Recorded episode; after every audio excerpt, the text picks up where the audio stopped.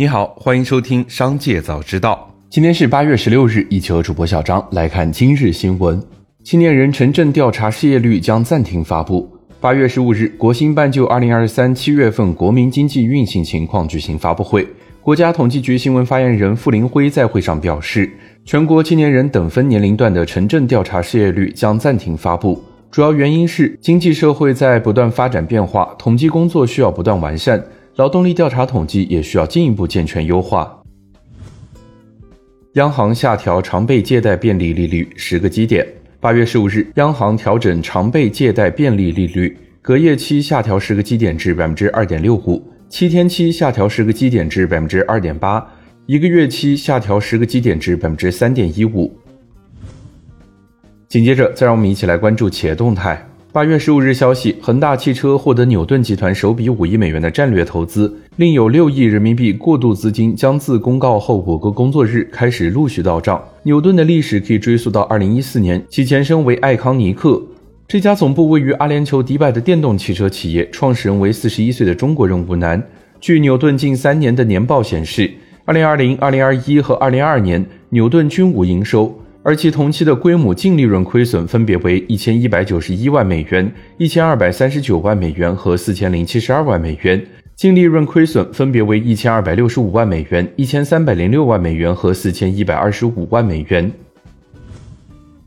网传抖音酝酿投资或收购某家通达系快递公司，抖音电商回复不实消息。近期市场传出抖音酝酿甚至投资收购某家通达系快递公司的消息。一位知情人士表示，抖音的一些管理人员已经进到了韵达总部，但他拒绝披露细节。就此，记者致电了抖音电商相关负责人，表示此为不实消息。摄影师自己的作品被视觉中国告侵权，国内知名摄影师戴建峰八月十五日下午在朋友圈发文表示，自己昨天收到了视觉中国打来的电话，称公众号侵权使用了他们一百七十三张照片，还要赔偿他们八万多元。而这些所谓的侵权照片，竟是他自己拍摄的作品。戴建峰表示，他的这些作品从未和视觉中国进行合作，也没有传到过他们的图库，想要视觉中国给个合理的解释。八月十五日，记者从极客智能科技方面获悉，将军出任极客智能科技副总裁，负责智能座舱相关业务。公开资料显示，作为智能研发领域的资深技术专家，将军曾历任华为研发主管、项目群总监、自动驾驶产品线核心团队负责人。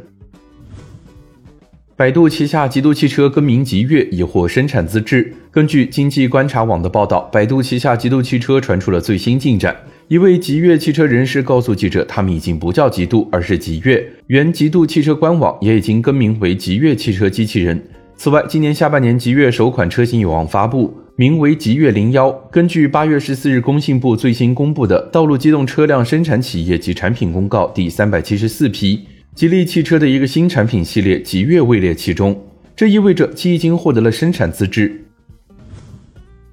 近日，顺丰速递在自己的微信小程序低调上线了直播带货，带货产品主要为生鲜水果等助农产品。直播带货现在是一个很流行的渠道，并且顺丰有全国范围的物流网络和高效的配送系统，以打包模式跟品牌商去谈，这确实是一个很好的思路。中国银联联合苏宁易购推出家电消费券。八月十五日，据中国银联官网，中国银联联合苏宁易购共同推出价值亿元的家电消费券。本次家电消费券将通过云闪付 App 电子券形式发放，消费者领券后至苏宁易购线下门店消费，可出示云闪付 App 内的付款码，享受满两千立减一百元的优惠。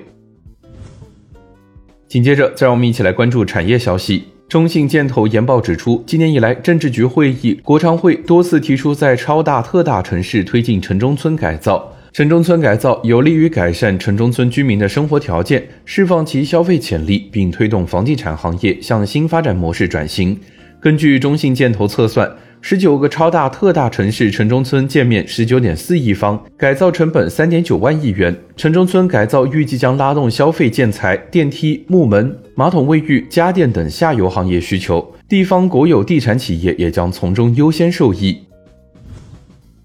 野村证券近日出具了一份长达九十六页的全球科技产业报告，看好亚洲九大电子厂将在芯片业的周期复苏中受惠。野村全球科技策略主管黄作庆表示，对于芯片业将在接下来的几个月持续复苏相当具有信心，并直指芯片行业的复苏趋势已正式启动。同时，将今年全球芯片销售预测进行了微调，由原本预估的百分之十三点二同比降幅缩减至百分之十二点三。二零二四年则保持百分之十二的同比增幅不变。至于投资方向，黄作庆则看好景气循环向上或与 AI 有关的上游科技股。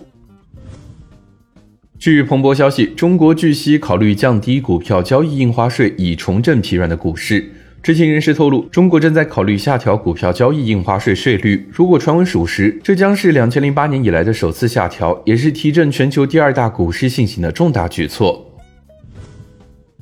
欧盟新电池法将生效，国内电池企业直面三大挑战。八月十七日，欧盟官方公布，满二十天的欧盟电池和非电池法规将正式生效。根据新电池法，自二零二七年起，动力电池出口到欧洲必须持有符合要求的电池护照。记录电池的制造商、材料成分、碳足迹、供应链等信息，这将对中国动力电池企业出口欧洲产生重大影响。业界人士认为，新电池法实施后，我国电池企业出口欧洲至少跨越三重障碍：一是补足和完善碳足迹声明，二是满足欧盟对电池材料的回收与再生利用的要求，三是应对电池护照中信息披露的挑战。以上就是今天商界早知道的全部内容，感谢收听，明日再会。